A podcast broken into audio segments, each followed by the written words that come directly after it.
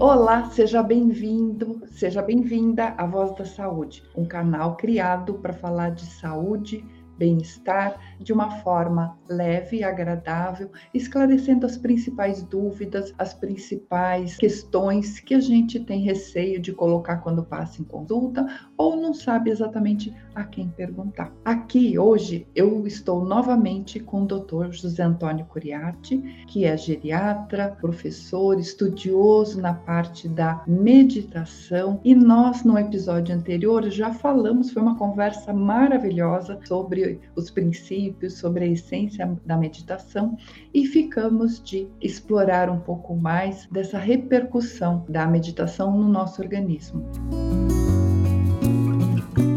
Então, quero agradecer, Dr. Coriati, por mais uma vez estar aqui. Tudo bem, Dr. Coriati? Obrigada. Mais uma vez podemos conversar. Opa, é sempre um prazer, é sempre muito gostoso estar com você, Cristina. Eu acho que é um momento muito rico para mim. Sempre te agradeço o convite, estou disponível sempre. É recíproco, porque eu gosto muito das nossas conversas, aprendo muito e eu acho que a sua forma de expor também facilita muito o entendimento das pessoas. E, a gente está num momento que a gente precisa de conteúdo relevante, baseado em ciência, baseado na experimentação, na valorização também das relações humanas, né? Então, as suas falas é, comportam tudo isso, tem todo esse conteúdo que eu acho muito importante da gente divulgar. Vamos lá, então, para continuidade da nossa conversa. Ela estava tão gostosa e a gente estava falando de que a meditação é muito mais do que uma, uma ou outra prática, né? E daí eu queria te convidar a contar como que é a repercussão da meditação na nossa vida. Eu acho que aí vai entrar uh, o meu lado mais médico, cientista de como que as coisas funcionam, mais a parte da fisiologia, que é uma coisa muito muito bonita também. Vamos observar algumas coisas dentro de nós. Todos nós temos um lado é, instintivo, temos um lado emocional, temos um lado intelectual. Isso não resta dúvida. O que, que acontece? Que esses aspectos nossos não conversam entre si. Em que sentido? Veja se é só comigo que acontece. Quantas vezes eu, aqui, o ouvinte, a gente não pensa uma coisa, sente de outra forma e age de uma terceira forma ainda. Não acontece é, isso? É verdade, é verdade. Desde quando existe essa dissociação entre pensamento, sentimento e ação. Mesmo São Paulo, né, tem uma, uma das epístolas dele que eu acho que é muito interessante, que ele já dizia: quantas vezes faço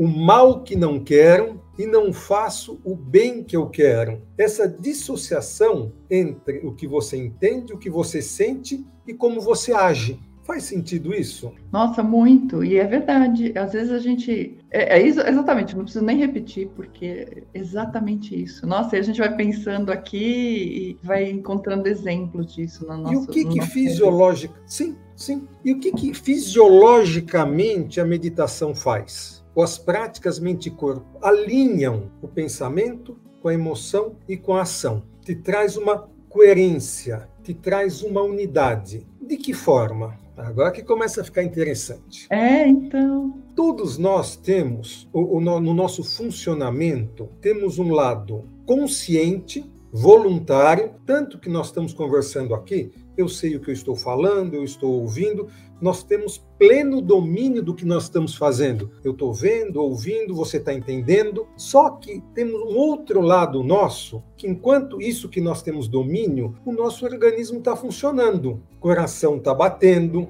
o fígado está produzindo bile, está metabolizando substâncias, o rim está filtrando, está produzindo urina, pâncreas produzindo insulina, estômago produzindo suco gástrico e assim vai. Nós temos algum controle sobre isso? Aparentemente não. Então nós temos dois lados, um lado consciente e um lado involuntário ou automático. Tá certo? Porque uhum. tá. Agora, olha que interessante. Você não interfere na produção de insulina pelo pâncreas, não interfere no batimento do coração, você não interfere na produção de suco gástrico ou na, na, na, contração involuntária dos músculos, né? Você não tem consciência disso. Só que isso está sob o controle do que nós chamamos de sistema nervoso autônomo. Tem o nosso cérebro tem três camadas. Isso é fácil de entender. Tem aquele cérebro primitivo do, dos répteis que só está ligado com funções de sobrevivência, reprodução, sobrevivência, funcionamento. Tem uma camada mais acima, mais moderna do, dos mamíferos, que é o cérebro límbico, que é o cérebro emocional. Tanto que você vai ver, se, uma, se um réptil não tem sentimentos, um mamífero, um pet, um cãozinho, por exemplo, é só sentimento né? Sim, sim. E nós é temos uma parte ainda mais evoluída, o córtex, a parte de cima do cérebro, que é o córtex,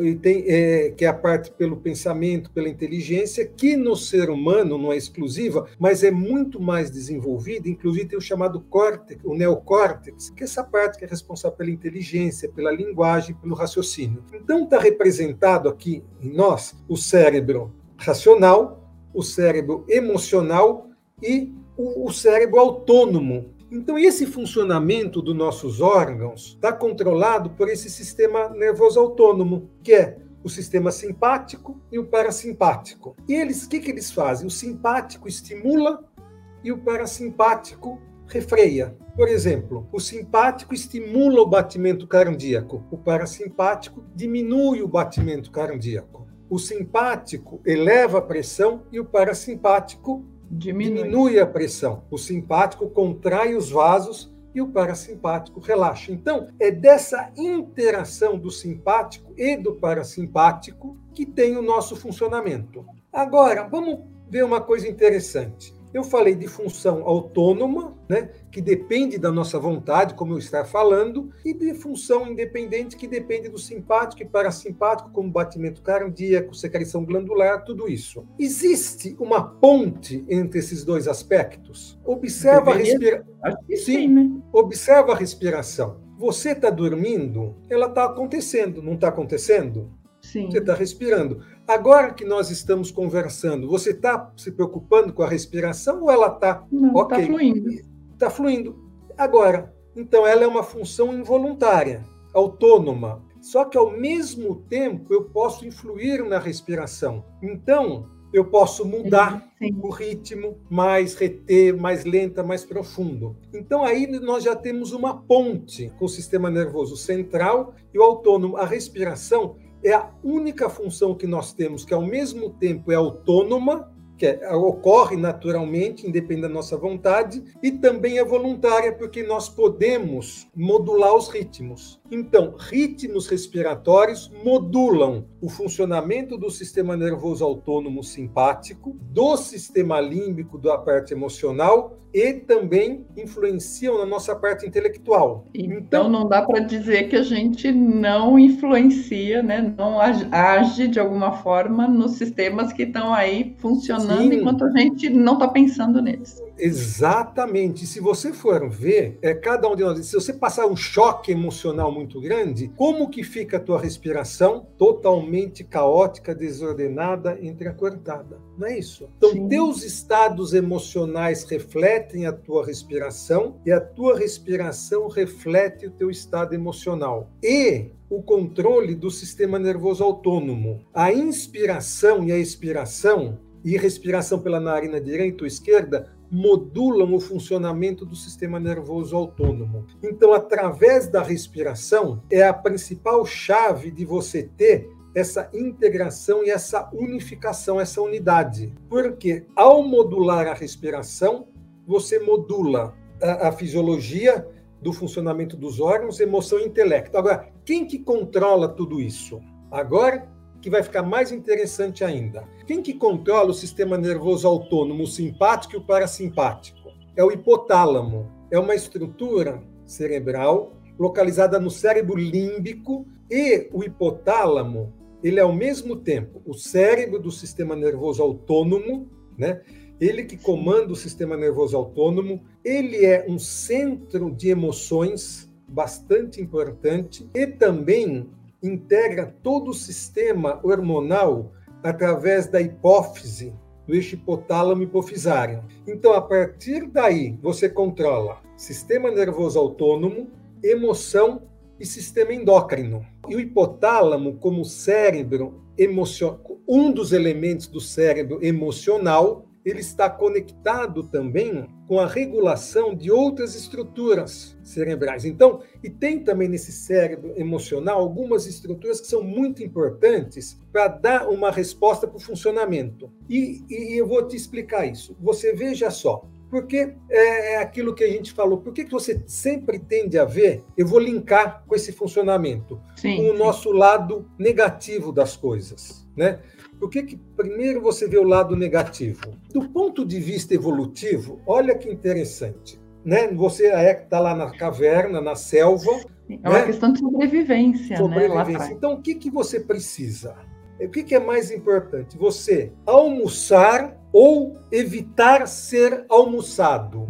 Opa, evitar ser almoçado. Né? Evitar ser almoçado. Então é mais importante do ponto de vista de sobrevivência você reconhecer primeiro o inimigo e depois o amigo. Sim. No sim. cérebro existe uma estrutura, né, no cérebro límbico, no cérebro emocional uma estrutura que chama amígdala, não é da garganta. Sim, Ele é o centro cerebral. localizador, uhum. reconhecedor do perigo e está ligado com muitas emoções intensas que a gente tem, como ira, raiva. Então, nessa situação que a gente vive hoje, de se sentir ameaçado, a amígdala, essa estrutura cerebral, está sempre muito ativa, gerando essa coisa de negativo, de pessimismo. Isso, via outras estruturas hipotálamo, afeta diretamente sistema nervoso autônomo, afeta sistema endócrino. E quando você vê isso daí, você leva um estado de excitação constante, de perigo constante, que desgasta o corpo, porque não dá para recuperar, não dá a tempo gente, de recuperar. Você está sempre pode, vendo.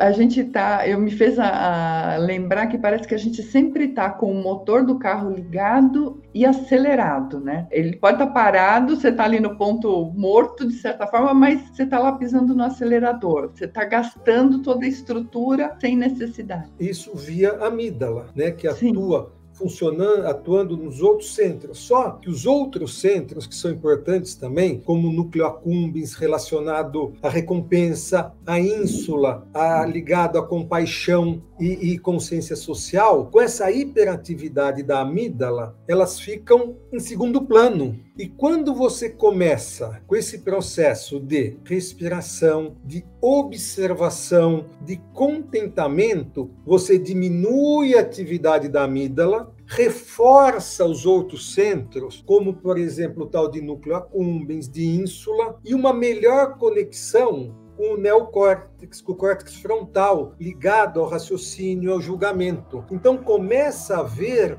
essa integração. E o que é interessante também aí, muito interessante, que emoções e sensações, esse sistema nosso de funcionamento responde não ao pensamento que você tem, não responde ao pensamento, responde a sensações, visualizações e imagem. Quando você visualiza, imagina e sente algo, independente do que exista fora, o corpo reage como tal. Quando você vê, por exemplo, visualiza uma ameaça, é como se essa ameaça, como se esse leão tivesse na sua frente e ative esses mecanismos de ira, de agressividade, de fuga. Mas será que é assim? É um exemplo que eu dou, que todo mundo entende, excitação sexual. Você uhum. só pela, não é no pensamento, pelas imagens, pelas sensações, vivenciando, rememorando, você pode ter o prazer sexual. O corpo entende como real, mesmo sem ter o outro. Funciona mesma coisa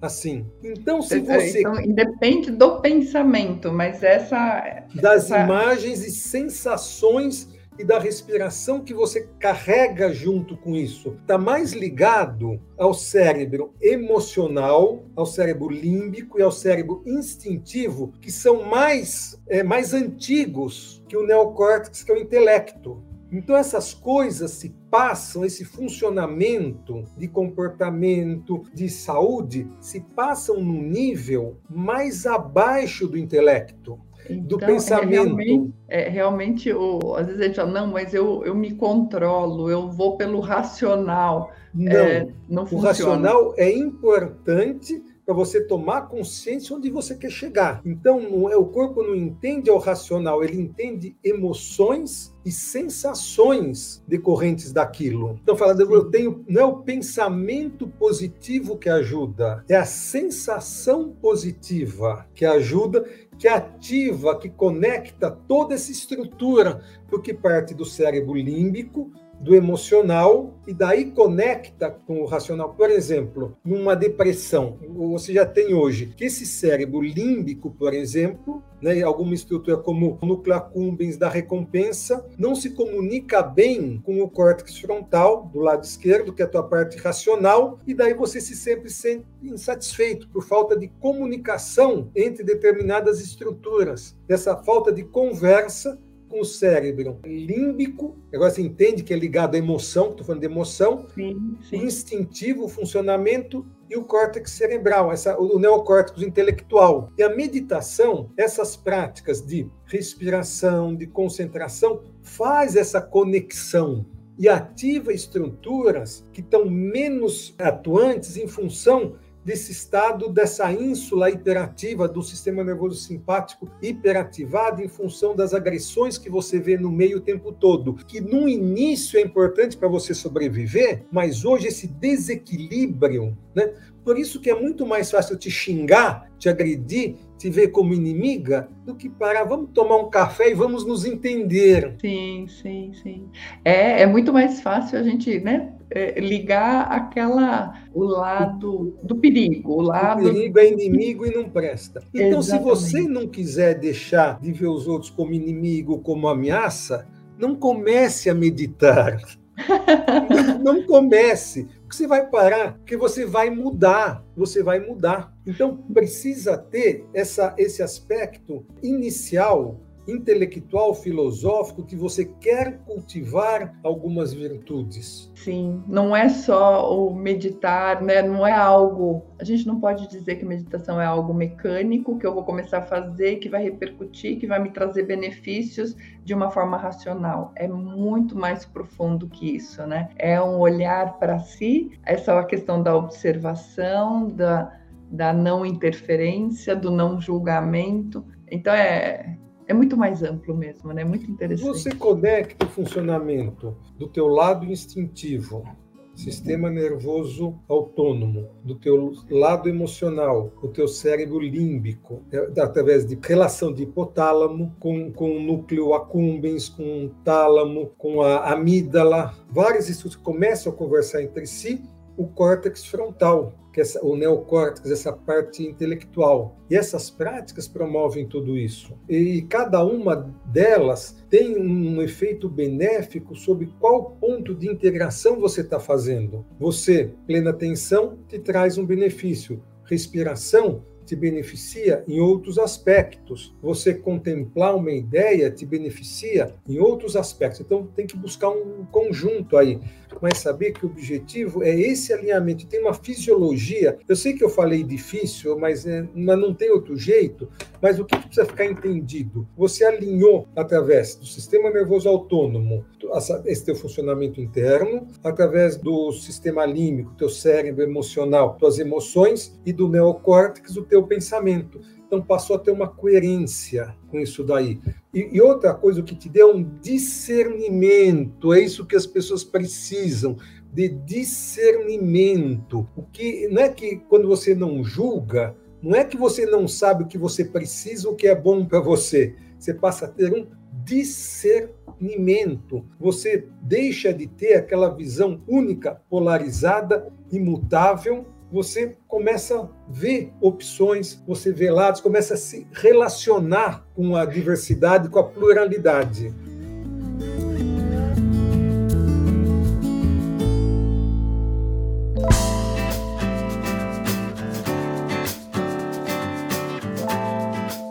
e você consegue ver o mundo de uma forma mais ampla, né? Quando a gente fecha o nosso foco de visão, porque é isso, é, o mundo fica muito menos bonito, muito menos cativante, vamos dizer assim, né? Fica muito restrito. É, é porque uma das consequências da prática da meditação, uma coisa que você treina isso, se insere no seu dia a dia, é você viver o presente, é o agora, é o momento a momento. E o momento, a realidade é sempre rica, é sempre nova, é sempre renovada. Em 42 anos de meditação, não existe uma prática igual a outra. Cada dia é uma vivência nova, uma descoberta nova, um aprendizado novo. Isso é o benefício importante da meditação. Você nunca vai entrar numa monotonia. Com essa consciência da, da meditação, com essa integração do, do intelecto, do emocional e da, da, atuação, o mundo é sempre novo, é sempre renovado. Não tem um dia igual ao outro, é tudo novo. Só é monótono quando você tem aquela visão fixa. Ah, é, como é que diz, diz, o Raul Seixas? Aquela velha certeza sobre tudo, não é isso que ele falava naquela música? Né? Aquela velha certeza sobre tudo. Isso é terrível, isso é morte, é. né? É estagnação. E a meditação, ela é vida, porque a realidade, momento novo, inédito, é isso que você ganha. E você está é sempre aprendendo. Faz, é, é, isso que faz a vida ser bela, da gente se encantar e a gente viver, né, cada momento e querer viver. Quando a gente não fecha o conceito, não tem mais graça. E você, fisiologicamente, você para de ver tudo como ameaça e o teu organismo reagir como tudo sendo uma ameaça. Você equilibra o real, né? o que é ameaça e o que é seguro. Você passa a ter discernimento. Quando você vê tudo como ameaça, ou tudo como ruim, ou tudo como errado, que discernimento que você tem? Que relação você tem? Qual livre-arbítrio que você tem de escolha? Nenhum. Sim. Nenhum. É simplesmente uma fisiologia desregulada para um determinado aspecto é uma hiperativação de um lado fisiológico de forma desarmônica. Não existe harmonia, não existe equilíbrio em você. Fica difícil entender isso? Eu acho que não. E eu espero que quem nos ouviu até agora tenha se encantado também e, e busque né, entender mais e começar a praticar a meditação como dissemos no outro episódio, eu gostei muito da questão da gente imaginar o sorriso de alguém sorrindo para a gente e, né, a partir daí fazer a, a, observação, a percepção. Eu vou, já vou mudar a minha prática. Eu, que a partir daí você já neutralizou a atividade da amígdala, que é tudo ruim, que isso não presta, sim, que não vale nada. Sim, sim.